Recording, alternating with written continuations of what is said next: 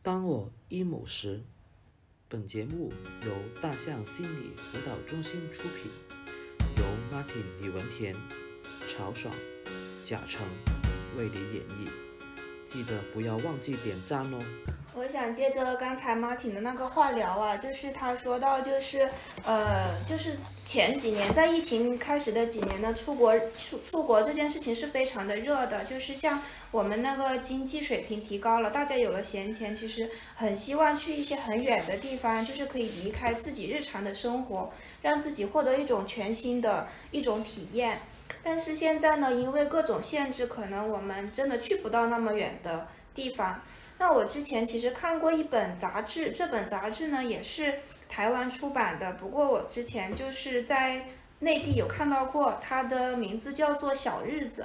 然后哎，我好像那看里过面呢有一期他说到了一句话，让我印象一直非常的深刻，就是这句话就是说三站之外就是远方，就是他说可能嗯在离我们很近的地方，只要我们稍微超出我们日常生活的那个轨迹，我们其实就可以获得一些嗯、呃全新的体验。呃，那对于我来说呢，就是像我每个周末，我可能往返在这个佛山的长城、山水，然后广州之间，我觉得对于我来说也也像是一种，就是一种不那么远的远方，嗯，就是可以去获得一些新的体验。那我如果更近一点，就联想到我刚才那个，呃，喝咖啡的话题，就是我每每一天固定的一种线路，但是我呃在中午的一两个小时，我可以去自己的周边的一些地方去转一转，去发现一些新鲜的东西，像发现一个新的咖啡馆，嗯这个。我的远方在哪里呢？就在长城区的那个同济路的附近，我可以说那个地方就是我的远方，可能就离我上班的地方两三站公交车的距离，但是也可以帮助我去在一些枯燥的生活中去发现发现一些这样新鲜的东西。然后我又想到，就是有一个学者嘛，就是人类学家叫项彪，他就是说我们现在要去关注那些我们附近的东嗯西，嗯嗯，对，然后这个这个概念对我启发也很大，就是因为我自己长期是有一点，有一点用那个用一句歌词来说，就是有一点那个敌视现实、虚构远方。我会经常忘记去观察身边的一些东西，然后总是会幻想去很远的东西，但很远的地方。但是有时候去不了的时候呢，我就会感觉到非常的无力。但是现在就是可能有另外一种路径，就是去发现自己的周边，然后重新去发现，带着不一样的眼光去发现自己的附近。就像 Martin 他家里面的厨房多了一个咖啡，所以其实我觉得对你来讲，所谓的旅行其实是你对那个刚刚你说的对现实这种敌视，嗯让你有一种需求，就是你一直在寻找一种精神领域的圣殿。对然后这种圣殿呢，当然我们每个正常人的话，其实很难，就是我我我我们听说过很多大的哲学家、嗯对大的思想家，嗯嗯他们其实完全是可以坐在那里，嗯，坐在菩提树下，嗯就对嗯可以用思想来构建这样的一个圣殿，他们对就可以在里面保留自己。嗯但是普通人可能做不到的时候，我们就是需要一些现实的依嗯凭对，来帮助我们去想象。嗯然后最简洁的方法，圣殿嘛，一个场所嘛，嗯那就是一个跟我现实生活、工作的地方、睡觉的地方不同的地方，对，我就可以在那里构建我自己的一个精神的圣殿。嗯那那个地方是呃隔两条街的咖啡馆，跟隔一隔一个大西洋的一个酒店，嗯于是本质上是没有区别的。嗯对，其实这个观点在那个英国那个那个作家阿兰·德波顿那个《旅行的艺术》里面，其实我有那本书，然后又是拿个塑封膜包着，那本书比较拆开的，嗯 那写得好，真的，我喜欢那本书，就是他会讲到很多点，就是好像是其实有时候旅行到底是给我们带来，好像旅行也会有一些特特定的场所，嗯就是例如是啊、呃机场啊、对加油站啊，对其实我觉得对我来讲，旅行的味道反而是在那些地方体现出来的。嗯而不是景点，因为那些地方会不断的提醒你，你在你在旅途中，嗯那个是很重要的。嗯对对，你会让你很明显的感觉到你在很主动的去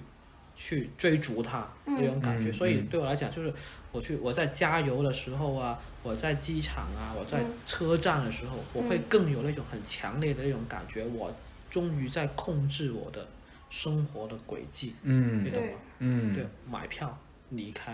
嗯，那种嗯，感觉，是一种主动的一种离主开动的，嗯对，而不是被动的。对对。这我样漂泊我的我感刚才其实我会想到，就是 Martin 说那段话的时候，我会想到，其实可能我喜欢的也不是旅行，我是喜欢旅行中的我自己。然后我会觉得，就是来到一个新地方，我的感官是全新的打开的。就是呃，比如说有一次，两年前有一次，我只是从佛山到了广州而已，我就觉得进那里的七十一跟进那里的全家，那些好像饮料的种类也不一样。零食的种类也不一样，但是其实并不是不一样，而是嗯我觉得我在旅途中，然后我对什么都感到很新鲜，什么东西我都愿意去探索和发现。嗯那刚才马蹄呢分享了一个观念，他说到原地的旅行和需要用脚走的旅行，嗯我觉得可能有一种旅行呢是外在的，有一种旅行是我们内心的旅行，嗯但是可能就是。呃，这种外在的旅行它是更直接的，因为它嗯可以直接通过一个距离的位移去打开自己的感官。嗯但是如果说我就在我家里面，我要用一种全新的眼光，用一种全新的思想去看待我日常的生活的话，这是需要一定的技术、一定的呃，就是需要一定的能力的，嗯，就就是你说的那种是这心是理上更的难去对实啊现的。心理上的位移可能比嗯，就是物理上的位移更对难去对实对现，是因为的你要从熟悉的生活当中发现一种不熟悉。对嗯对，就是可能像要通过一些阅读呀这样子的呃一些方式，包括我最近有在尝试，就是呃自己去回顾自己的经验，就是嗯让自己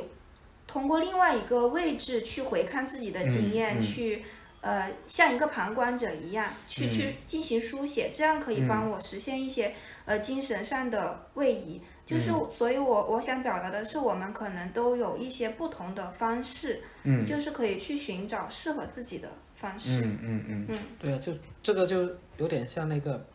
以前那个《生活大爆炸》那个男主角，他有一句很经典的那种台词，就是说：“我自己为自己带来的快乐，比你们其他所有人带给我的还要多。”嗯嗯所以我就更爱自己嘛，其实是一样的。就是如果我能够自己给自己带来的快乐比陌生的世界带给我的还要多的时候，其实我就能够从内在去寻找这种能量嗯跟支撑。嗯，这个是，但是这种不是天生的，就是嗯是真的是通过大量的首先吸收，然后转化为自己的东西，嗯阅读啊、观看啊、嗯听啊这样子。所以包括谈话都是一种、对对，谈话也是一像我种们今可天能谈话，我们就是在很多的观念中旅行。对，那还有我觉经得验，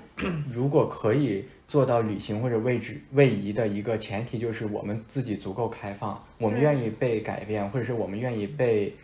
别人的话影响。那如嗯果我们只是为了捍卫自己的固有的那个立场，那这种移动可能性就变得比较小，可能。嗯，嗯对，你的那个基础经验其实还是要有的，嗯就是好像他说的，就是他通过上下川岛可以想象垦嗯丁。嗯那我嗯连上下川岛都没去 过，就就是没有完全没有依凭了。就对是如果对我像我，我连麦当劳的咖啡都没有喝过，嗯，你是让我去想象咖啡能够带给我快乐，那就很变得更困难了。嗯所以对故事很重要。经验很重要。对经 本验身你就对就是你你得就是在自己的能力范围内不断的丰富自己的经验，嗯，对就是尽量的储存，也不能够说就。我可以靠想象啊，或者是咨询嗯对咨询师告诉我想象可以补救的，就嗯我为什么要去了这样？其实不是的，你在有能力的范围内，你还是要不断的丰富自己的现实经验。嗯嗯然后你好像你去过意大利的一间咖啡馆，嗯氛围带给你特别好，但是你不可能每天都去，你又不是梁朝伟，对不对？对，但是你去过一次，OK，这个糖果你存下来了。嗯我去岭南天地那咖啡馆的时候，嗯，虽然你说体验可能会有点距离，嗯但是你其实对能够联想。对，今天，哎呀，这个体验实在太重要了。今天中午我就去了新动地的那个萨利亚，嗯哦， 一方面是因为它很便宜，但是很很最主要的一个就是，就是那个大概我读大学的时候，我非常喜欢嗯萨莉亚。我跟我很好的朋友就是去吃萨莉亚，然后我们有谈天说地啊，之后就再没有过这种体验了。嗯然后我就很怀念。另嗯外一个呢，我进去之后呢，我就选了一个位置，那个位置呢就能看到它那个饭店上面有一幅画，嗯挂的就是古罗马斗兽场，哦我就能想到。一九年大概十二月份的时候，我就坐在古罗马斗兽场前面那里休息的时对候，呀、这种体验对我来说，我的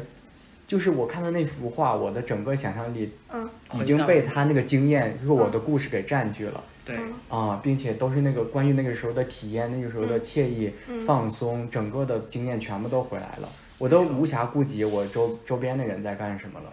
啊，所以萨莉亚不仅仅是便宜的披萨，对它还有古罗马斗兽场，嗯对但是只有对甲城能够体验到，因为对我对，们都只没是去独过。属于你的。对嗯对，因为就是刚才说到一颗糖果很重要，其实我就有一点点想，呃，回到我们最开始讲的那个话题，因为就是我会突然想到，就是实用跟浪漫之间的一种关系。我觉得生命中必要的浪漫对我来说还是很重要的，因为。呃，就是像我跟我的先生，就比如说结婚几年来，就是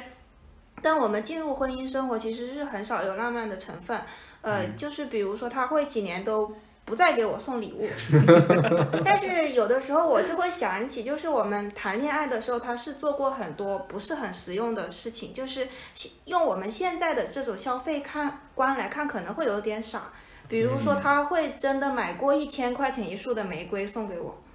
哦对我能不能解释一下？其实那个是很实用的，啊，嗯那个是很实用的，对，因为对一个男性来讲，我在追求一个女性，嗯，那个是那个那个女性喜欢，那个对象喜欢，嗯，这是一种有技巧而且经过缜密分析之后的成本投入。 那你说的不实用，就是我我花了一千块买了一朵花，但是结果那个女生并不喜欢花，或者很讨厌花。你根本没有去做过调查，嗯就是这束花对于追求这个女性有没有促进的作用，你就去做这个投资，这就是不实用的。嗯，或者是我很喜欢这束花，所以我把它送给你，其实这个是不实用的，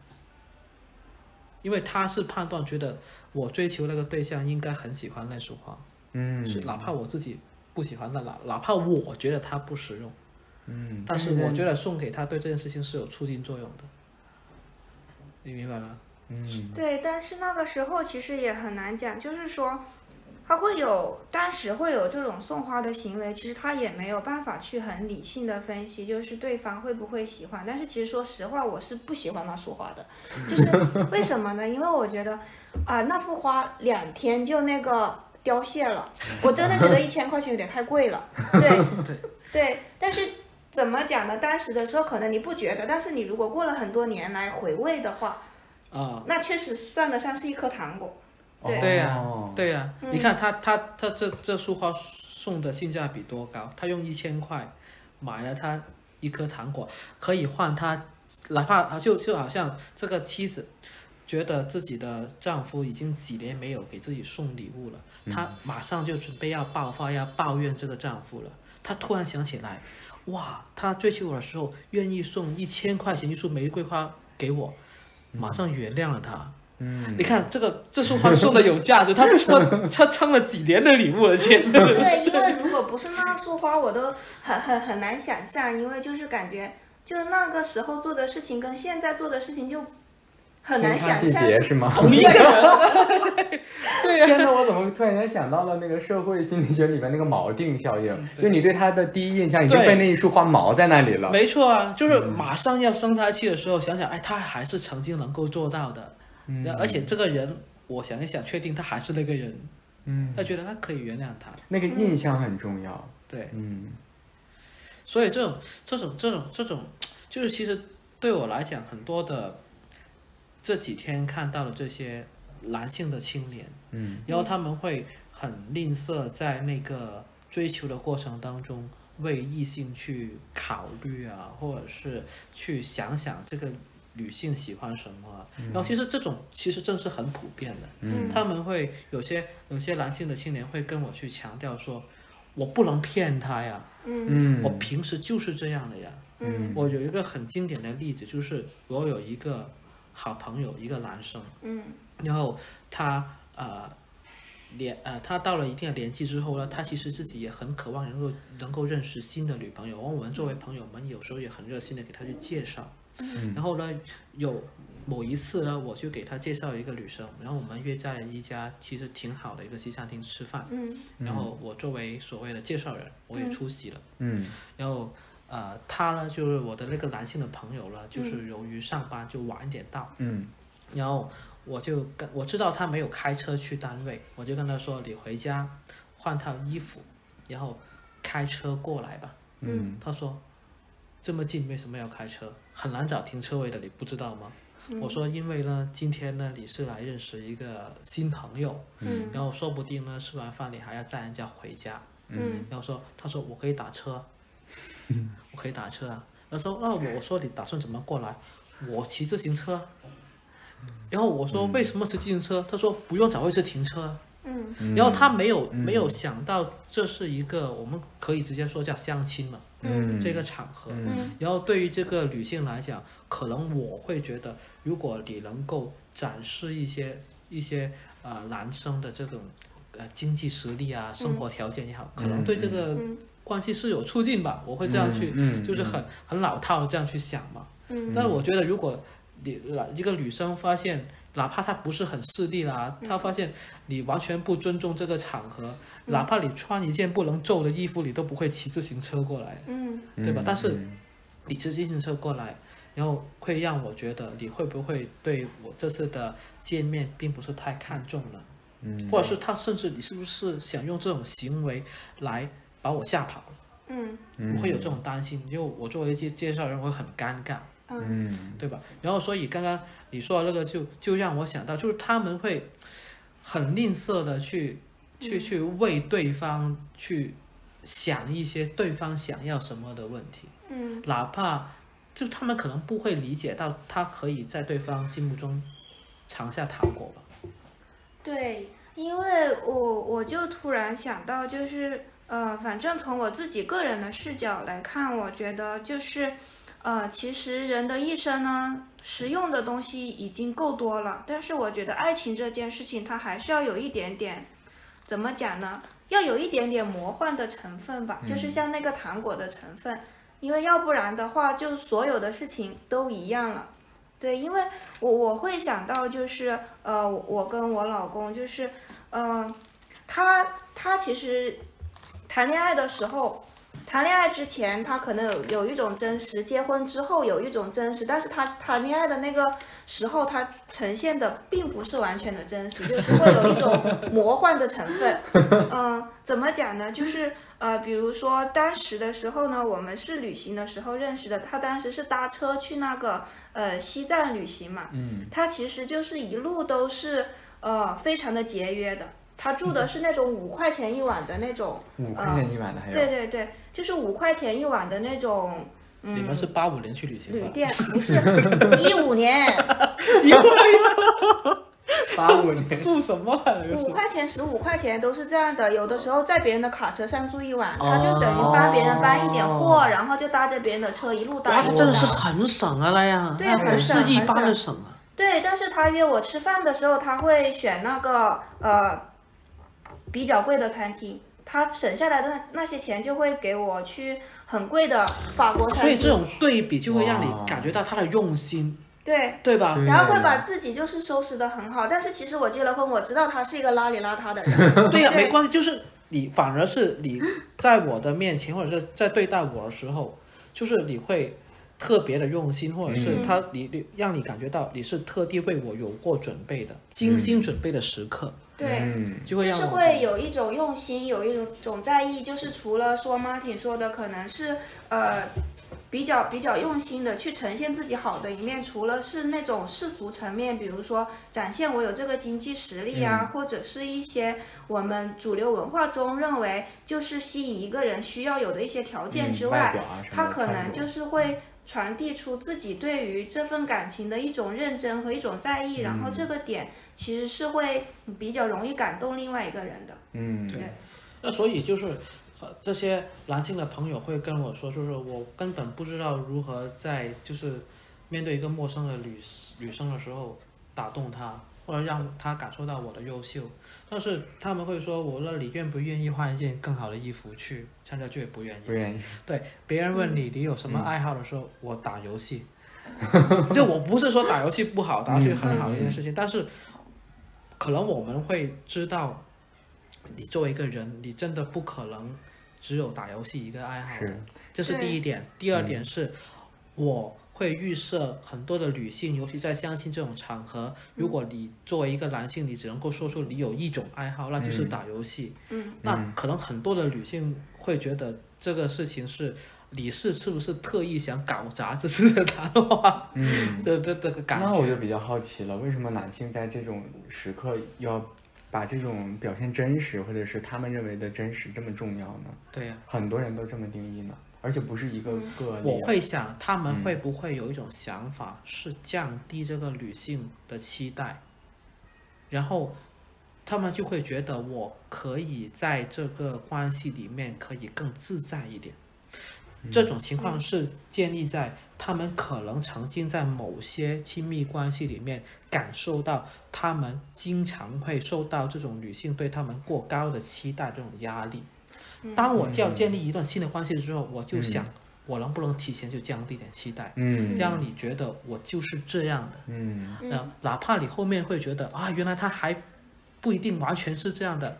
就是有一个逐渐哦，抬升的体就是验。最开始的体验没有那么好，以免以后失望。对，对然后我就没有么那么大压力了，因为嗯我跟你第一次见面的时候已经告诉过你了，嗯我就是喜欢打游戏的，你听到才跟我交往的。对，就是这个。从另外一种角度上来说，其实也是一种坦诚。就是我觉得这个事情的影响，确实是可以去，呃，去很复杂的去看的。因为就是像我刚才举的我老公的例子，就是确实有一段时间，就是可以说经常吧。结婚之后，我就会觉得货不对版，你结婚前不是这样的。 就是淘宝送了个包裹来，我发现不是他宣传的，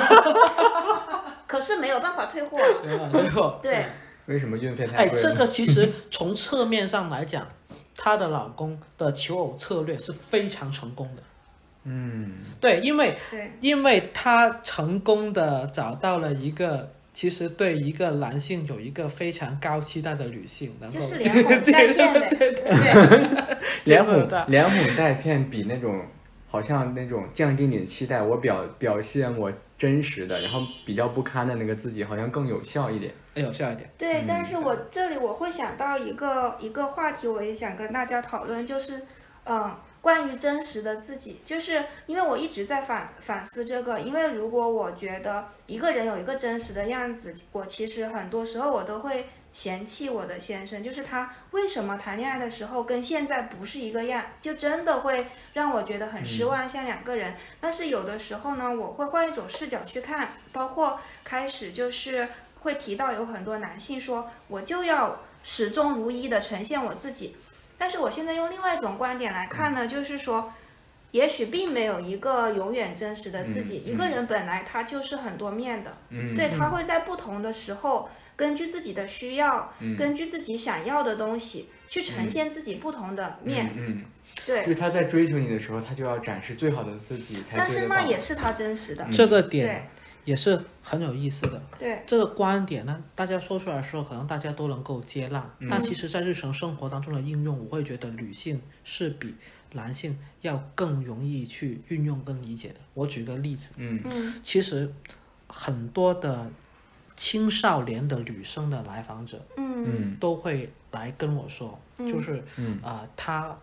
很觉得自己很分裂，嗯然后可能在学校是一副模样，嗯在朋友面前是一副模样。嗯在父母面前是一副模样，嗯而且这个嗯很多时候他觉得很累，但是有些嗯时候是他主动选择嗯的。就很多女生从小时候开始就学会了，妈妈在妈妈面前，她希望我很乖，然后我可以装得很乖巧，嗯嗯，然后在朋友面前我又可以玩得很疯，嗯然后甚至在陌生的人跟熟悉的人面前，我可以表现出两副不同的模样。嗯，嗯在嗯陌生的人面前，我可以很文静；然后在嗯嗯嗯在熟悉的朋友面前，我可以表现得很疯狂。嗯各种各样的场合嗯，嗯女性都会啊、可以去从小到大都会可以去演绎出不同的状态。嗯，这种对他们来讲是常态的。对，对，但是我会觉得，起码从很多的男生的主观体验上来讲，他们并不觉得这是常态的。对呀、你看，像大多数女生，她就是，呃，像很多职场的白领，她就是会每天都会化妆、带妆上班，然后晚上卸妆，她们也不觉得我是不真实的呀。对，对嗯，所以其实所有可能也是化妆这种行为，或者是衣服的风格更多这种行为，也会让他们更容易带入不同的角色里面去。嗯但是男性，由于我们我经常觉得，我嗯昨天还跟呃跟在跟我的朋友讲，就是可能我们的很多的呃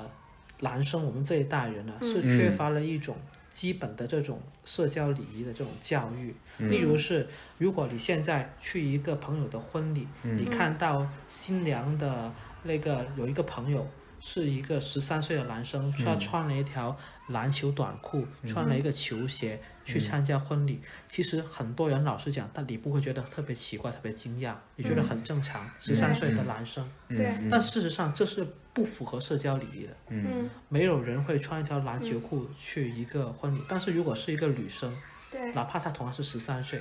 她这样进来，她穿的特别的随意，她穿一套睡衣进来，你会觉得很奇怪。对，就是这个社会规范，它对女性的约束是更大的。对，所以呢，女性她对于关系也比较敏感，嗯，所以她会根据不同的场合、不同的关系去建构一个自己的形象没。错，嗯，对，但是男性的话，他好像从小就不需要考虑这些。然后，当现在他面对一个择偶的时期，他突然要面对这样的一个一个这样的要求的话，他也觉得很难去做到。他或者甚至觉得这个并不重要。我会我会去预设，就是当女性去建构不同的形象的时候，其实她对于自己在不同场合下自我的形象的理解是很具体的。对，我今天是一个端庄的女性，我今天是一个职场的干练干练的女上司，她会有首先有一个这样的大脑的构建，她才才去用她的外在的形象去匹配这个构建。嗯嗯但是很多的男性呢，他没有在不同的场合去呃构建不同的形象之余呢，他其实对自我的形象也是很模糊的。嗯嗯好像我们有几场活动问到一些男、嗯男性的朋友，你觉得你是个怎样的人？如果只能够说出你的一项优点，嗯，你会选择什么？说不出来的原因是什么？对自我形象的理解是非常模糊的。有嗯？时候他们、嗯嗯他没有办法去说我是个怎样的人，嗯或者是我觉得我希望别我在别人的眼中是一个怎样的男青年，说不出来。嗯啊，这个其实就是个问题。如果你自己都不能够好好的定位自己的话，那一个陌生人要去了解你，或者是观察到你的优点，其实是很困难的。说到男跟女的这种区别，我倒想到女性她的这个形象的构建这么具体，她是怎么知道的？她这个想象从哪里来的？嗯，我感觉可能有一部分就是因为这种不平等的男性凝视，因为男对性，嗯就是整个社会都在强调啊，因为女性就是建构在男性凝视下，但是男性呢，他并没有整个社会并没有明确的告诉你对你是在女性凝视下，但是当他们面对这个择偶的这个特殊时突期然的间时被候凝，视了，他们确实是被凝视的，但他们意识不到，意识不到是。的，对是的，是的，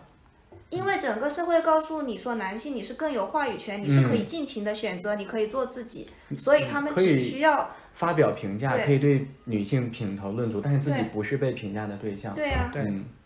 而且当当你不被评价的时候，其实你也失去了一个参照标系准，，对参呀、照系是吧？其实这个也是一件挺对一个人没有办法去通过自我的呃观察来发现自己的，其实是一件挺麻烦的事情的。嗯，没有那个工具嘛，其实是。嗯，对，那如果遇到这样的一个情况，我们应该如何去让这些年轻的男性能够去去去发现，就是自己其实是可以，就是在符合对方的期待之后，能够 获得对方的认同的。这有点难呀。这有点难对，是吧很？困难，得看对方能够有多少技巧告诉他吗？那那我觉得又是对女性的一种要求了。对呀、就是我们把这个压力转借到女性身上嗯对去了，但是这是对有时候那是不对的。对，对，我觉得，呃，我想到的就是可能要区分一下，因为其实我是一个很支持一个人可以做自己的人，因为我嗯觉得一个人就是可以很真实、很自在的去呈现自己的状态，就是像呃，刚才提到有些男性朋友可能会说比较坦诚，我平时是怎样，我现在就是怎嗯样，呃，但是我觉得可能在面对建立关系这一件事情的时候，就是他并不仅仅是他一个人的自己，他是关系中的自己，嗯，所以他可能就是会有一个空间去讨论他希望怎样在这个关系中呈现自己，就是嗯带入这样一个嗯视角。其实我有一个嗯方法的，嗯就是我不会去，就是跟他们的那个思维反着来，因为嗯如果假设他们很强调实用主义，我也会从这个角度去出发，嗯我会尝试告诉他们一个观点，就是嗯在真挚的关系，你要去维系或者你要去建立，它都是需要技巧的，嗯嗯不是说我很喜欢你，嗯我没完全没有功利心的喜欢你，我对你很真诚，嗯就意味着无论你怎样表现，嗯对方都能够 get 到的。嗯所以这种真、真挚的关系也是需要很有技巧的去维系，而且同时你使用了社交技巧，并不代表你的发心有问题。嗯啊，然后技巧、工具、方法这些词汇都是男性熟悉的。哦，是的，嗯他是能他够们自己接的语受的言，对，他是能够嗯接受的。嗯嗯所以现在我我只是借助一件工具来帮助我构建这段 关系。嗯所以为什么那些婚恋咨询那么的流 行？就是直接教他们怎么做、怎么对穿搭、怎么对， PUA。但实 际但实际上，你同你通过这个法门进去之后呢对，其实咨询师当然从跟那些就是婚恋修复关系的那种对专家所谓的专家不一样，嗯就我们还是更多的让他尝试这种体验之后，去逐渐改变他的认知嘛。嗯你做过了，你发现有效，然后咨询师应该会正常来讲要再跟你重新去讨论，就你做的时候有什么感觉？嗯嗯对方会觉得你虚伪吗？你觉得自己虚伪吗？嗯，他说我不觉得。那啊这个时候就是跟你原本自己的预设不一样了，嗯我们就开始讨论这种前后认知不一样的区别在哪里。嗯这种其实能够改变他的，嗯，但首先你要先尝试去做。对，我觉得是可以尝试，就是比如说有一个人他一直尝试一种恋爱的策略，嗯这种策略就是我不管任何场合，我就穿我平时穿的衣服，嗯我就做我平时最最习以为常的自己。嗯呃，但是这种策略呢，好像总是碰壁，总是受挫。那这个时候，我觉得可以去尝试换一些不一样的方式。我觉得这也是体验生活新鲜感的一种吧。嗯，就是跟之前的自己如果不一样的话，有那么一点点不一样，那么这一点点不一样，是不是可以带来一个比较大的结果的对不同？嗯就是既然你已经试过之前的方式走不通了，嗯那我们何不试一下其他的那种方式了？这样对，然后试了之后，然后过程中首先要去体验，体验了之后，然后再可以再来和咨询师去讨论这个过程中的感受，然后有一些什么新的领悟，嗯对，然后逐渐调整自己新的策略。嗯所以我们今天讨论的其实是一个很实，如果很讲究性价比、很讲究实用的男青年，他如何能够、能够在一个可能是面对一个陌生但是有好感的女性的那个过程当中，能够去更有效的去表现自己。嗯啊，